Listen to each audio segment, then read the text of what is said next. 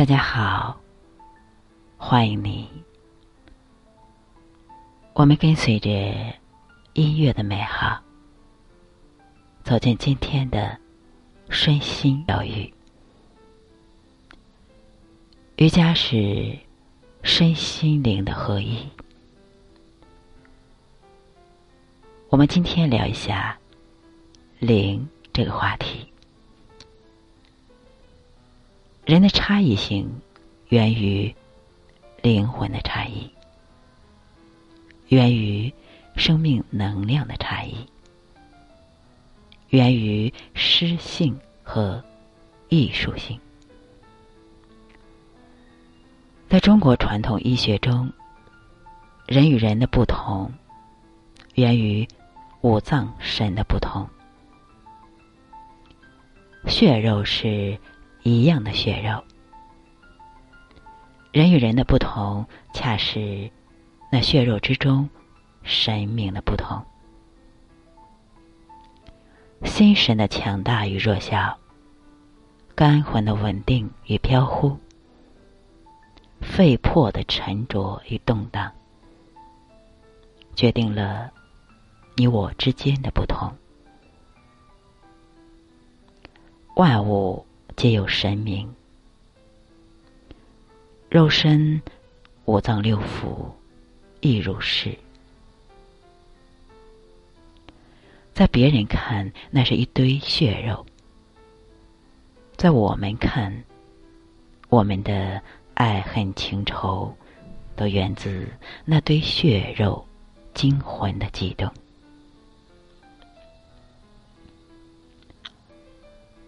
我们再说一下精气神。我们人身所藏之精，比如油；人身之气，比如火；其光亮，比如神。油量足，则火盛；火盛，则亮度大。反之。则油干火熄而光灭。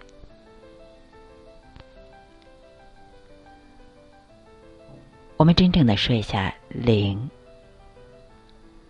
中国的神话说，寂寞的大神女娲用泥土捏了小人以后，用呼吸赋予了他们灵动。希腊神话的开篇也说。普罗米修斯用藏有天神的种子的泥土，混合着河水，而捏成了人形，并摄取了各种动物的心的善与恶，密闭在人的胸膛里。最后，有智慧女神雅典娜，把灵魂和神圣的呼吸传送给了这生灵。所以你看，繁体的“灵”字中间是三个口，一个呼吸接着一个呼吸。人之性灵也随之一步一步的升腾，直至形成冲破云雾的光焰。在那源头，人类的开始那么相像。泥土是否在比喻我们固有的肉欲及物质性呢？而清灵的呼吸则成就了我们的精神和神性。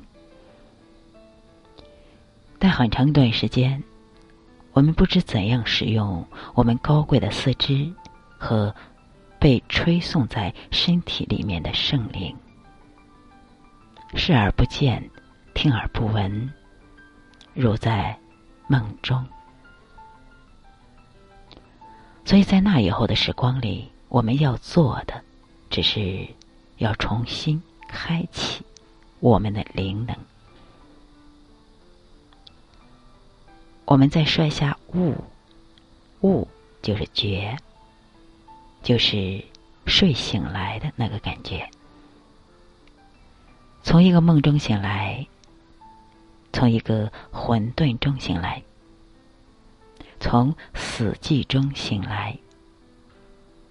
总之，一切都已经改观，一个新世界，生命也随之变新。有时候，这一觉可能很漫长。有的人可能一生都没有醒来。当我们从梦中醒来的那一刻，当我们认识到命中注定的苦的那一刻，我们也种下了来世欢乐的种子。现在讲究修行的人越来越多了，是觉醒的一种标志吗？很难说的。有的人只不过是随大流的自发功而已，也就是梦中一语，糊涂盲从。而真正的修行是清醒的，反观内视，是精神的独立，是自救和利他。个人灵魂的觉知只改变个体命运。而集体灵魂的觉知注定会改变集体的命运，所以，我和我们都要努力前行。一般而言，真正修行者修的是尊，普通百姓求的是福。据说，释迦牟尼佛落地的第一个举动。就是一手指天，一手指地，曰：“天上地下，唯我独尊。”此话有大意境，值得我们深思。尊是自信，由内而外发；福是内心无根底的外求。所以，有的人修了一生都没有修成，因为他没有修自信和尊，顶多悟了一个顽空，就是顽固的顽，空灵的空。其实，悟尊比悟空更有意义。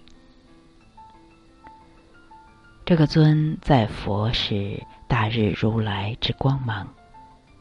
在耶稣是头上的光圈，在毛泽东是为人民服务，在人是生物场，是影响力。生命能量的大小从此定。大格局者有大长和大尊。我渴望有。几个这样的下午，和释迦牟尼、和老子、和孔子、和苏格拉底、和柏拉图在一起，不必说话，只是静静的感受他们的温暖和光芒。但我知道，要走进他们。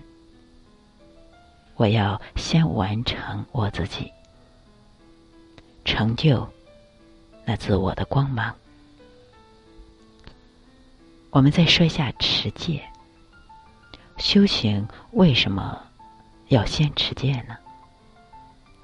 持戒是先管住自己的神魂意魄志，五脏神定了，人就。没有妄念，就纯粹专一，肉身也就安定了。然后由肉身的定养成习惯。当善德善行成为一种习惯的时候，人就会从一种被动中走出来，灵就出来了。修行就成了一种自然而然的事，而非做作了。对身体、对生活、对一切，当追求完美。但要明白的是，真正近于完美的只有心灵。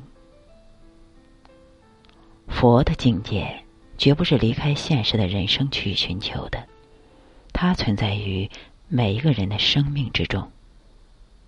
每个觉悟了的，与宇宙永恒光芒共存的人，每个破除我执断见的人，每个。为全人类的幸福而自觉奋斗的人，他就是佛。佛的梵文原意就是觉悟者。在这个时刻，宇宙之法与我的本质合为一体，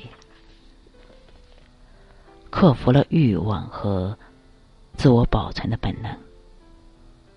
他并不否定小我。而是要完成从小我到大我的扩大和升华，由此，生命开始变革，开始形成超越时空的那种极致的美感，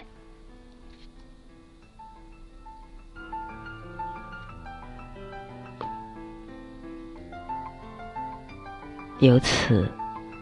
生命开始变革，开始形成超越时空的那种极致的美感。所以我希望大家能够安静下来，内观自视，打开内在的光芒，找到。内在的自由和自在。